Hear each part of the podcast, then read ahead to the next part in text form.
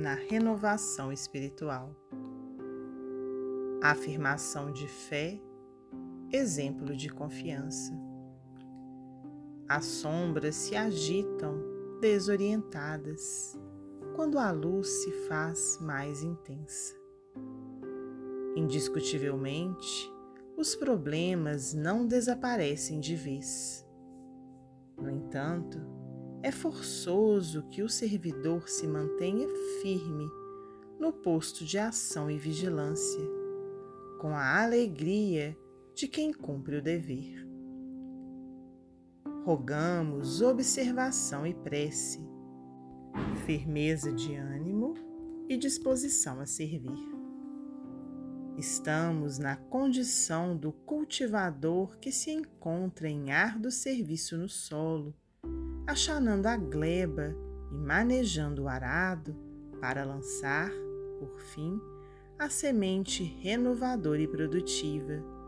Realizando o trabalho da plantação, surge o período abençoado da espera e de tanta paz carecemos na complementação do serviço que, para sermos mais preciosos, somos compelidos a lembrar a tarefa do cirurgião, cujo esforço, em seguida ao trabalho operatório, é compelido a aguardar as respostas orgânicas do paciente.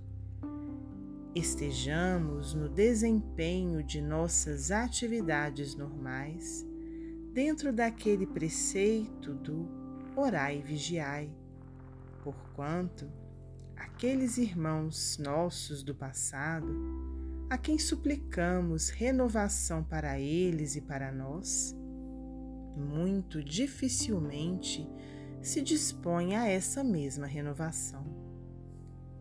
Tenhamos paciência e calma, bom ânimo e fé, e, assim como usamos medicamentos em doses certas e nas ocasiões certas, a fim de que o desequilíbrio do corpo desapareça em favor da saúde, adotemos comportamento análogo, mobilizando palavras de paz, amor e bênção ante as dificuldades da alma para que se nos refaça a harmonia espiritual.